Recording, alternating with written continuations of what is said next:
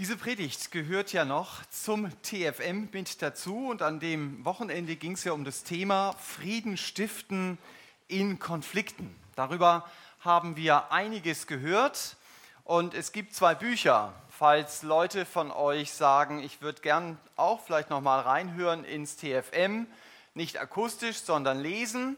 Also ein Buch war sei ein Friedenstifter ganz wesentliches Buch, wenn es darum geht, wie kann ich als Christ Frieden stiften in Konflikten. Und ein zweites Buch heißt Kompass für schwierige Gespräche. Sehr praktisch. Das lag da hinten vorhin. Also da haben wir noch einige davon. Wenn ihr äh, eines kaufen wollt, dann wird es wahrscheinlich am Büchertisch oder so nachher sein. Also das war der Werbeblock. Äh, aber jetzt geht's los mit Konflikten. Nicht hier vorne von der Kanzel, sondern wir haben gesehen an diesem Wochenende, Konflikte sind nicht nur negativ. Also wenn ich das Wort Konflikte höre, dann muss ich nicht nur sagen, oh, das will ich nicht. Konflikte können auch eine Chance sein. Wenn Konflikte durchgestanden sind, dann können sie manchmal sogar dazu führen, dass oberflächliche Beziehungen, die ich gehabt habe, an Tiefe gewinnen. Und auf jeden Fall können Konflikte mir helfen, auch das haben wir sehr ausführlich gesehen, dem Herrn Jesus ähnlicher zu werden. Also er benutzt manchmal auch Konflikte, um die Frucht des Geistes in meinem Leben reifen zu lassen. Aber bei Konflikten ist es auch so wie bei diesem Teeglas. Konflikte bringen ans Licht, was in mir steckt. Und das merkst du bei einem Teebeutel am besten, wenn du ihn in heißes Wasser steckst. Dann siehst du, was in ihm drin ist. Und so geht es manchmal uns auch bei Konflikten. Und es gibt Konflikte und ich denke, wenn wir das Wort hören, dann bewegt uns das natürlich, die ne-, legen sich wie so eine Last auf meine Schulter. Sie nehmen mir die Luft zum Atmen. Und um diese Konflikte geht es auch heute Morgen um Konflikte, von denen wir gesagt haben, sie belasten eine Beziehung und deshalb müssen sie angesprochen werden. Über manches kann ich hinweggehen, aber wenn andere betroffen sind, haben wir gesagt, geht es nicht. Wenn sie zum Beispiel eine Beziehung belasten, wenn Dinge immer wieder kommen, dann muss ich diese Dinge auch ansprechen. Und oft sind es ja nicht unsere Konflikte, mit denen wir zu kämpfen haben. Wir bekommen auch mit, wie andere Stress miteinander haben. Stress unter Christen, das gibt's. Wir haben bei unserem ersten Treffen gesehen, dass die Leute in Galatien von Paulus die Empfehlung bekamen, ein Schild an die Tür zu hängen, Vorsicht, bissige Christen. Das waren ja Kannibalen. Es hieß ja, wenn ihr euch beißt und fresst. Ja, also so haben die sich gebissen. Das war eine sehr, sehr fromme Gemeinde mit extravaganten Regeln. Du wusstest ganz genau, wo du bist aber sie hatten richtig Mühe miteinander. Und wir haben am Anfang des Wochenendes, vielleicht erinnert ihr euch noch, dem Herrn Jesus beim Beten zugehört. Wir waren bei Johannes 17, Vers 21, da Jesus betet auf seinen letzten Metern, Vater, lass sie eins sein. Das war das Wesentliche, das war ihm ganz, ganz wichtig, weil er wusste, die Kirchengeschichte wird zeigen, dass das nicht so ist. Da wird ein Schisma nach dem anderen kommen, ein Streit nach dem anderen. Ich habe ein Buch Streit in der Kirchengeschichte. Das ist gar nicht dünn, dieses Buch. Und äh, ein Streit hat immer nur eine Seite.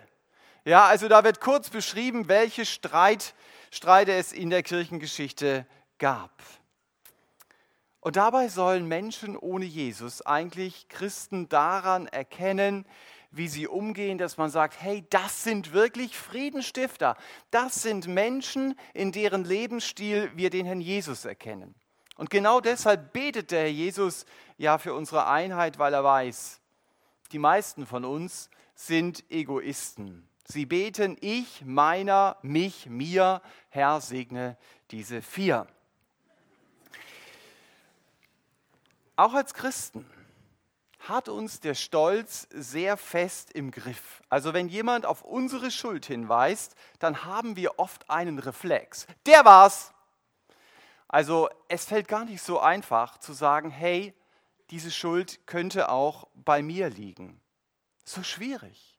Zu sagen, bitte vergib mir. Das sind drei Worte. Bitte vergib mir. Aber sie kommen sehr schwer über unsere Lippen. Wir haben an diesem Wochenende einiges über belastende Konflikte auch gehört. Und ein zentraler Punkt, das haben wir gelernt, um Stress miteinander zu klären, ist und bleibt die Bereitschaft, einander zu vergeben. Und deswegen heißt meine Predigt heute Morgen, lebe Gottes Vergebung. Lebe Gottes Vergebung. Das, das ist so leicht zu sagen. Aber es ist herausfordernd, es zu leben. Da hat dich jemand mit Worten verletzt und du trägst diesen Schmerz schon jahrelang und er hört nicht auf, weh zu tun. Und dann hast du vielleicht einen Anlauf genommen und dann hast du gesagt, du, das hat mir sehr weh getan. Und dann sagt der andere zu dir, das sollte es auch. So war es auch gedacht. Wie geht das, in so einer Situation zu vergeben? Oder dein Vater hat durch seinen Alkoholkonsum und seine Zornausbrüche viele Narben in deiner Seele hinterlassen und deshalb schaffst du es nicht, ihm zu vergeben. Gibt es Schritte, die du dennoch gehen kannst? Wenn wir über Vergebung nachdenken, dann dürfen wir uns nicht nur von den neuesten psychologischen Erkenntnissen leiten lassen, auch wenn wir von ihnen etwas lernen können. Also das können wir auch nicht einfach nur so zur Seite schieben. Als ich über Vergebung nachdachte, wurde mir sehr wichtig, das ist ja Gottes großes Thema. Wenn einer etwas zur Vergebung zu sagen hat, dann ist es Gott selbst. Denn das ist ja der Kern des Evangeliums. Gott vergibt Sündern. Also Menschen, die an Gott schuldig geworden sind. Und der zentrale Vers, von dem ich heute Morgen in dieser Themenpredigt starte, der mir in diesem Zusammenhang sehr wichtig geworden ist, ist Epheser 4, Vers 32. Seid aber zueinander gütig, mitleidig und vergebt einander. Und jetzt kommt die Beschreibung. So wie auch Gott in Christus euch vergeben hat. Wenn wir über Vergebung nachdenken, dann kommen wir an diesem Vers, an Epheser 4, Vers 32, nicht vorbei. Das ist der Grundsatz. Vergebt einander, so wie Gott euch in Christus vergeben hat. Also ich soll dem anderen so vergeben, wie Gott mir vergeben hat. Und deshalb muss ich sehr genau hinschauen, wie vergibt Gott, um zu lernen, was ist Vergebung und was ist Vergebung nicht. Der Apostel äh, Johannes antwortet darauf in 1. Johannes 1, Vers 9. Er sagt, wenn wir unsere Sünden bekennen, ist er treu und gerecht, dass er uns die Sünden vergibt und uns reinigt von jeder Ungerechtigkeit. Ich wurde einmal in einer Gemeinde gefragt, ja, wir haben eine ältere Frau in der Gemeinde, also es ist nicht unsere Gemeinde, eine Gemeinde, wir haben eine ältere Frau in der Gemeinde und diese Frau möchte, dass die Gemeinde sich bei ihr entschuldigt. Aber es gibt nichts, was man wirklich greifen könnte, was Schuld ist. Wie sollen wir uns hier als Gemeinde ihr gegenüber verhalten?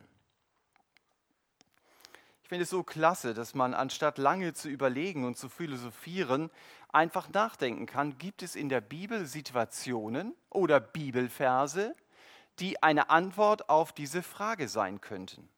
Und der Bibelvers, den wir gerade gelesen haben, ist eine sehr zentrale Antwort darauf. Hier steht nämlich nicht, mein Gefühl ist der Maßstab für Schuld. Und meine Empfindlichkeit ist es auch nicht. Also so nach dem Motto, jemand hat mir nicht die Hand gegeben, also er, ich interpretiere, er hat mich übersehen, also er muss sich bei mir entschuldigen. Das ist ja, wie wir oft ticken. Dieser Bibelvers sagt, es geht um Unrecht. Steht deutlich hier drin. Also um tatsächliche Schuld. Hier ist etwas passiert, was nicht recht war. Wenn das nicht so wäre, dann müsste Gott uns ja nicht von Ungerechtigkeit reinigen. Also es geht hier wirklich um Unrecht. Und deshalb habe ich den Geschwistern damals gesagt, also wenn ihr nochmal mit der Frau sprecht und sie kann kein konkretes Unrecht benennen, dann wüsste ich nicht, warum die Gemeinde sich bei ihr entschuldigen sollte. Es geht nicht um Empfindlichkeit, es geht um Unrecht. Und sehr wichtig an diesem Vers ist auch, ich bekenne Gott die Sünde, auch wenn es eine zwischenmenschliche Sünde ist oder Schuld. Jede Sünde ist auch eine Sünde gegenüber Gott. Und deshalb muss ich sie ihm bekennen. Bekennen heißt gleich sagen, wenn man das übersetzen würde. Also ich sage das Gleiche über die Sünde, was Gott über die Sünde sagt. Ich folge eben nicht mehr dem Reflex, der war's, sondern der biblischen Anweisung, mea culpa. Es ist meine Schuld. Und wenn es mir bei der Vergebung dann nur darum geht, mein eigenes Gewissen zu entlasten, dann werde ich nicht so weit kommen. Wir haben einen Gedanken an diesem Wochenende ja immer wiederholt, verliere Gottes Ehre nicht aus dem Blick. Es muss in erster Linie um Gottes Ehre gehen, sagt Paulus ja in 1. Korinther 10, 31, ob du isst oder trinkst oder sonst irgendetwas tust, tue es zu Gottes Ehre. Und wenn ich bewusst im Stress mit anderen lebe, dann lästern die Nichtchristen zu Recht über meinen Gott ab. Und dann lebe ich nicht nach Gottes Ehre. Dann können sie zu Recht sagen, naja, der Thomas folgt einem Gott nach, der angeblich das absolute Vorbild für Vergebung ist. Aber er zündet überall Feuer des Streites an. Und dann ist mein Leben wirklich keine gute Werbung für den Gott des Friedens. Und dann kommentiert der Apostel Paulus mein Leben auch mit den Worten, deinetwegen wird der Name Gottes unter den Heiden gelästert. Das bedeutet, mein Streit ist keine Privatsache, sondern Wasser auf die Spottmühlen gegen meinen Gott.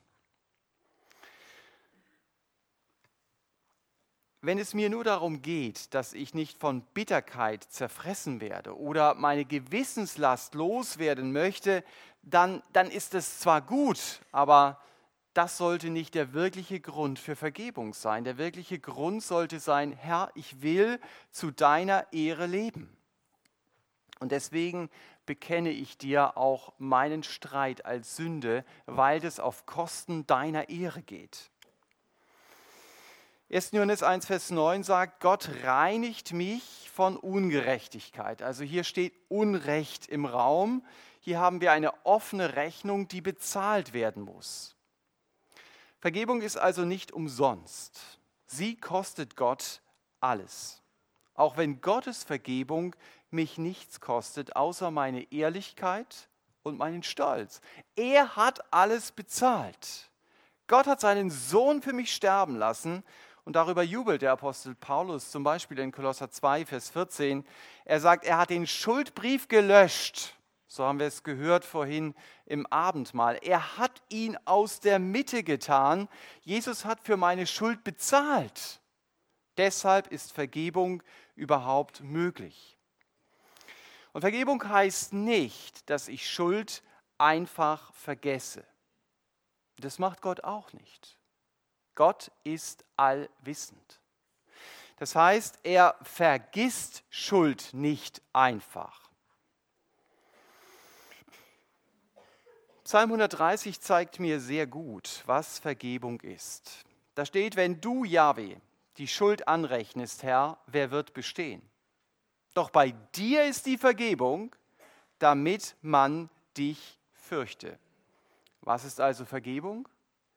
Gott rechnet Schuld nicht an. Das ist viel mehr. Wenn ich die Schuld weiß und sage, das rechne ich dir nicht an. Paulus greift diesen Gedanken im zweiten Korintherbrief auf.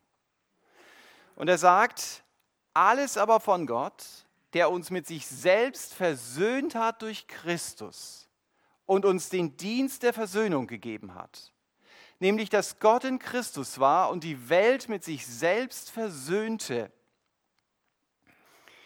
versöhnt hat, ihnen ihre Übertretungen nicht zurechnete und in uns das Wort von, der Versöhnung gelegt hat.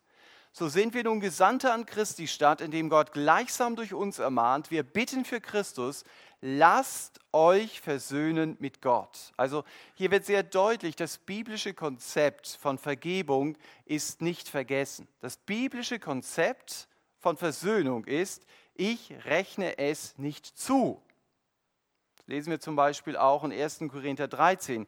Die Liebe rechnet das Böse nicht zu. Genau der gleiche Gedanke. Auch wenn ich das Böse immer noch weiß. Ich trage die Folgen der Schuld selbst und ich sie halte sie dir nicht mehr vor. Das ist biblische Vergebung. Ich habe es eben schon mal gesagt, was ist größer? Ich glaube, größer ist, ich weiß es und ich rechne es nicht mehr zu. Also noch einmal zu merken, Vergebung in der Bibel heißt, ich rechne Sünde nicht zu und trage die Folgen selbst. So hat Gott es gemacht. Davon bin ich gestartet. Schau, wie Gott vergibt. 2. Korinther 5,19 sagt hier aber auch, wenn ich Sünde nicht zurechne, ist Versöhnung da. Es geht hier um das Wort Versöhnung. Es gibt ja eine große Diskussion, ist Vergebung schon Versöhnung? Oder geschieht erst Vergebung und wenn die Wunden dann verheilt sind, dann kann man über Versöhnung nachdenken. Die Frage ist, was man unter Versöhnung versteht. Wenn ich 2. Korinther 5 lese, dann muss ich sagen, Versöhnung ist das Ergebnis echter Vergebung. Vergebung ist die aktive Tat und Versöhnung ist das Ergebnis. Nach dem Text, den wir eben gelesen haben, muss ich sagen, ich habe dir vergeben, also sind wir versöhnt. Es gibt keine Schuld mehr, die zwischen uns steht. Ich trage die Folgen der Schuld, sie steht nicht mehr im Raum. Paulus sagte ja, wenn Übertretung nicht zugerechnet wird, dann ist das Wort von der Versöhnung wirksam. Also er setzt keinen Zeitraum zwischen Vergebung und Versöhnung. Und er betont hier, wenn Gott vergibt, dann ist Versöhnung da. Gott sagt nicht, ich vergebe dir, aber jetzt hör mal zu, in der nächsten Zeit möchte ich mit dir nichts zu tun haben. Vergebung stellt Gemeinschaft wieder her. Was wir unter Versöhnung verstehen, ist das intensive Miteinander zwischen Täter und Opfer. Und das kann in der Tat dauern, bis so ein Verhältnis wieder heilt. Also das heißt, wir füllen das Wort Versöhnung einfach anders als die Bibel. Und da müssen wir dann schon aufpassen, dass äh, unser Denken nicht geprägt wird von der Seelsorgeliteratur, sondern von der Bibel. Ich will hier jetzt nicht an Worten auf Worten herumreiten. Wenn du sagst, ich habe mich mit dem anderen versöhnt, wir verstehen uns super, freut mich das natürlich. Aber ich glaube, es ist wichtig, ähm, das im Blick zu haben, dass ich Versöhnung so definiere, wie die Bibel es definiert. Ich müsste eigentlich sagen, wir haben nach der Vergebung und der Versöhnung wieder einige Zeit gebraucht, bis wir zu einem guten Miteinander gefunden haben. Und das kann in der Zeit dauern. In der Tat dauern. Aber es ist wichtiger, dass du zu, in einem guten Miteinander lebst, als dass du äh, dich super korrekt ausdrückst. Aber in einer Predigt sollte der Prediger schon sagen, das steht in der Bibel und das steht da nicht. Aber es ist auch wichtig zu verstehen, dass das intensive Miteinander Zeit braucht. Und es ist nicht so, dass dann automatisch, wenn Vergebung und Versöhnung geschehen ist, das Verhältnis wieder so ist, wie es vorher war. Wenn jemand 2. Korinther 5 das erste Mal liest, dann ist er verwirrt. Paulus hat gesagt, Gott hat versöhnt indem er Sünde nicht zurechnete. Und dann heißt es in Vers 20, lasst euch versöhnen. Sagst du, was denn nun? Hat er mich versöhnt oder soll ich mich versöhnen lassen? Ist mir vergeben oder ist mir nicht vergeben? Und hier sehen wir ein ganz wesentliches Prinzip von Gottes Vergebung. Gott ist bereit, unsere Schuld zu vergeben. Dafür hat er alles getan. Ihr habt es schon gehört. Er hat seinen Sohn dafür in einen grausamen Tod hineingegeben, damit er meine Schuld nehmen kann, damit er sie mir nicht mehr zurechnen muss, weil sie eben Jesus zugerechnet wurde. Aber es gibt meines Wissens keine Stelle in der Schrift, in der Gott automatisch vergibt.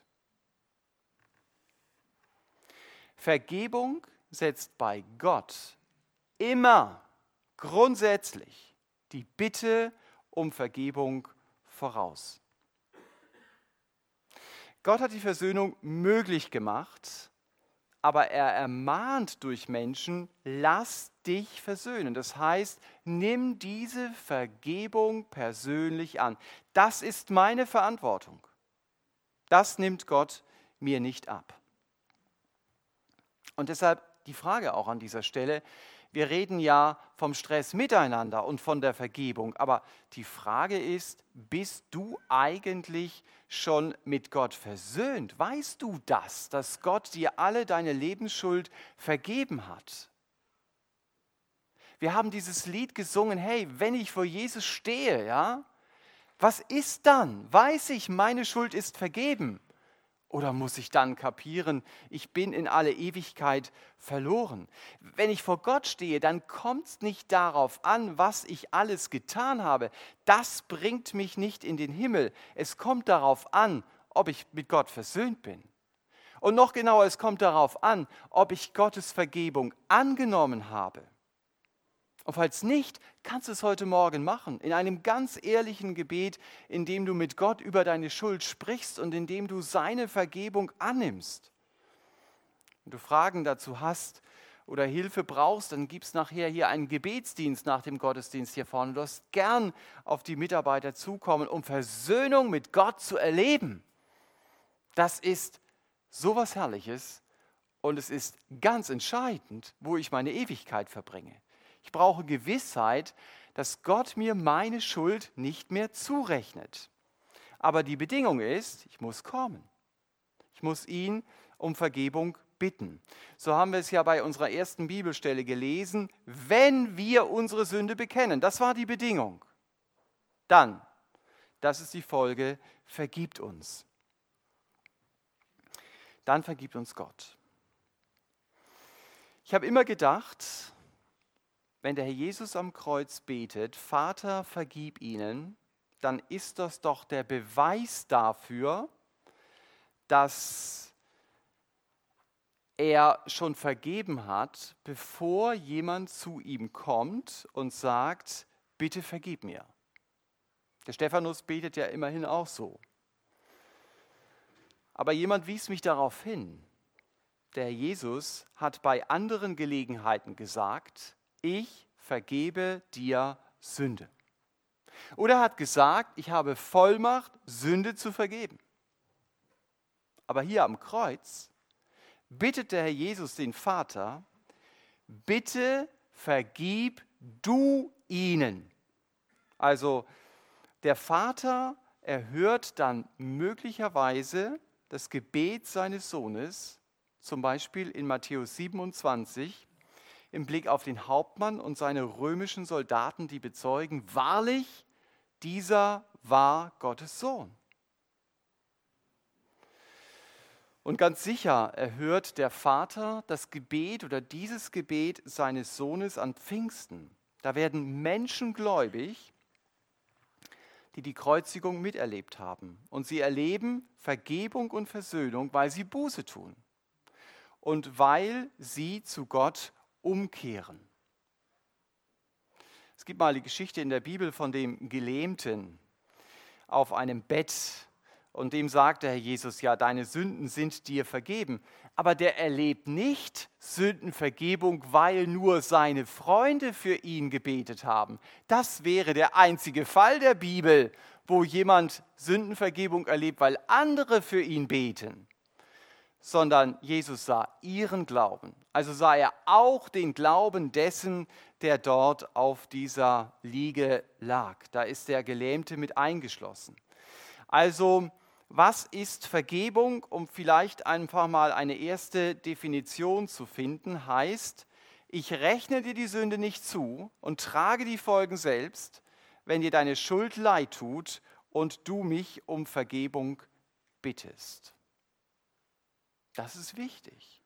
Dass ich komme, dann kann ich dir und, und dass ich bitte um Vergebung, dann kann der andere mir auch Vergebung zusprechen. Wir haben es am Anfang gelesen. Ich vergebe, wie Gott mir vergeben hat. Das heißt, ich kann erst dann wirklich vergeben, wenn mich jemand darum bittet. Und was ist vorher? Ich soll die Bereitschaft haben zu vergeben. Der Jesus stellt mir das sehr eindrücklich vor Augen in Lukas 17. Da sagt er, habt Acht auf euch selbst. Wenn dein Bruder sündigt, so weise ihn zurecht. Und wenn er es bereut, so vergib ihm. Und wenn er siebenmal am Tag zu dir, äh, an dir sündigt und siebenmal zu dir umkehrt und spricht, ich bereue es, so sollst du ihm vergeben. Eindeutige Ansage des Herrn Jesus. Wenn er es bereut, dann vergib ihm. Wenn er spricht, ich bereue es, dann vergib ihm. Ich soll den anderen also mit seiner Schuld konfrontieren. Wie das praktisch aussieht, das haben wir an diesem Wochenende intensiv angeschaut. Und wenn derjenige, der mich verletzt hat, siebenmal an einem einzigen Tag an mir sündigt, dann soll ich ihn zurechtweisen. Und wenn er es nicht bereut, kann ich ihm nicht vergeben.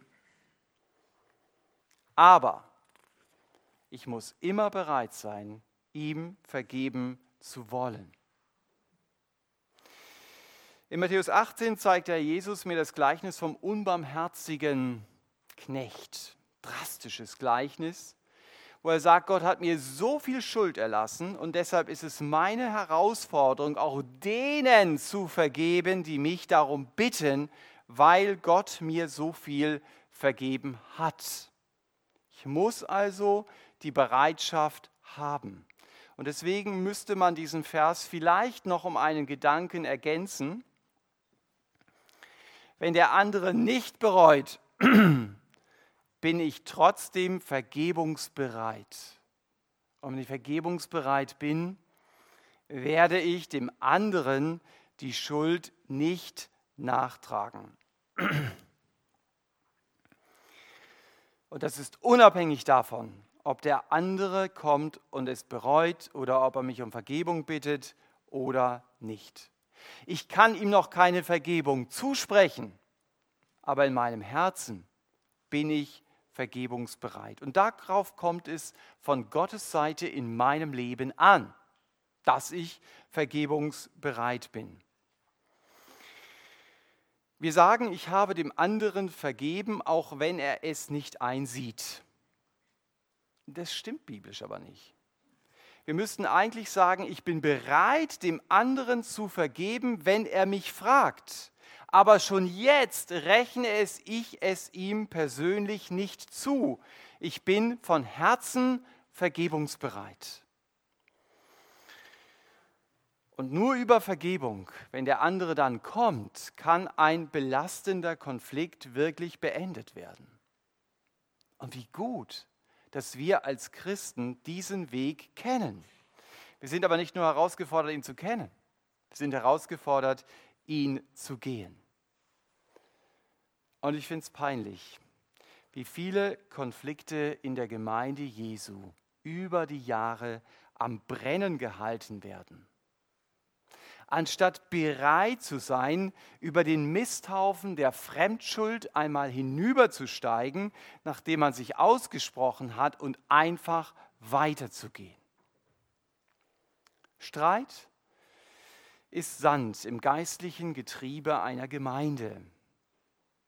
Ich glaube, deswegen ist gut, mal nachzudenken, dass du mal nachdenkst, in welchen Konflikten stehe ich eigentlich und dass ich den ersten Schritt gehe dass ich sage, die Vergebungsbereitschaft ist da in meinem Herzen. Ähm, und wenn ich weiß, da hat jemand etwas gegen mich oder ich bin an jemandem schuldig geworden, dann gehe ich auf ihn zu und dann kann Vergebung wirklich greifbar werden. Der Jesus fordert mich in Matthäus 5 dazu auf. Er sagt, wenn du merkst, der andere hat was gegen dich, dann sprich's an und rede darüber. Und wenn es dir schwerfällt, der Jesus will dir die Kraft geben. Zumindest von deiner Seite vergebungsbereit zu sein. Ich finde die Geschichte bewegend, als nach einem Vortrag über ihre Zeit im Konzentrationslager Ravensbrück vor Corritenboom, das war eine holländische Christin, einer ihrer Aufseher stand. Und sie erkannte ihn augenblicklich. Und er streckte ihr die Hand entgegen und er hat zu ihr gesagt, Sie sprachen von Ravensbrück, ich war dort Wächter, ich bin Christ geworden. Werden Sie mir vergeben?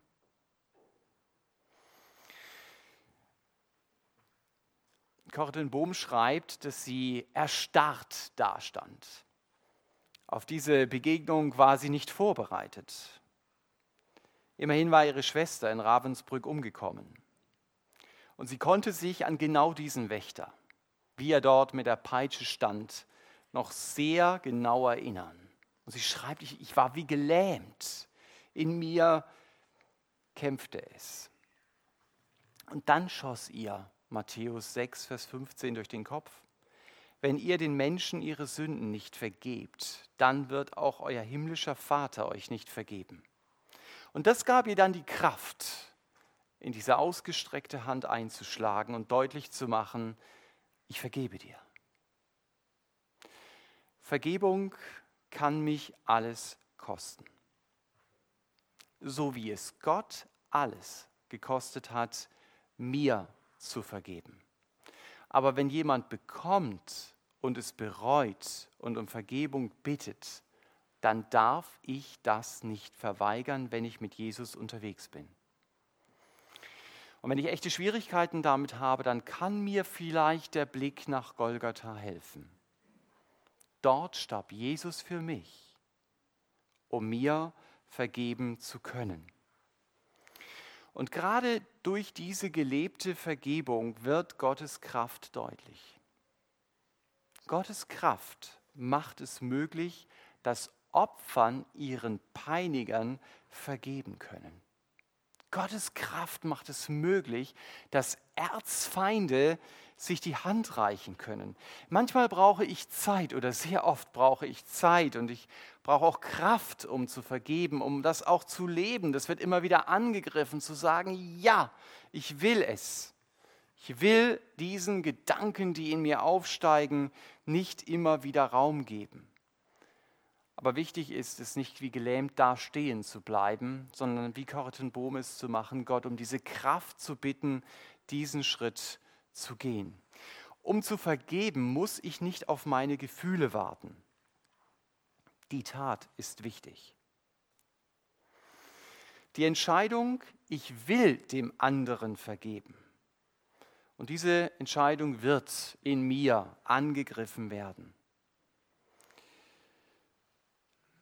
Und immer wieder wird mir das einfallen, warum ich verletzt worden bin.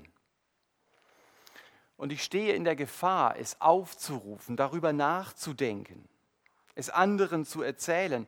Und deswegen muss ich immer wieder zu Jesus kommen und ihm Danke dafür sagen, dass er mir die Kraft schenkt, diese Sache eben nicht zuzurechnen und Wunden heilen zu lassen. Wir haben es da an der Wand stehen. Der Jesus lädt mich ein und er sagt, komm doch zu mir, wenn du mühselig und beladen bist. Das ist doch so tröstend, dass ich das tun darf, um mit meiner Last fertig zu werden. Ich darf zu einer Person kommen. Ich darf zu meinem Jesus kommen.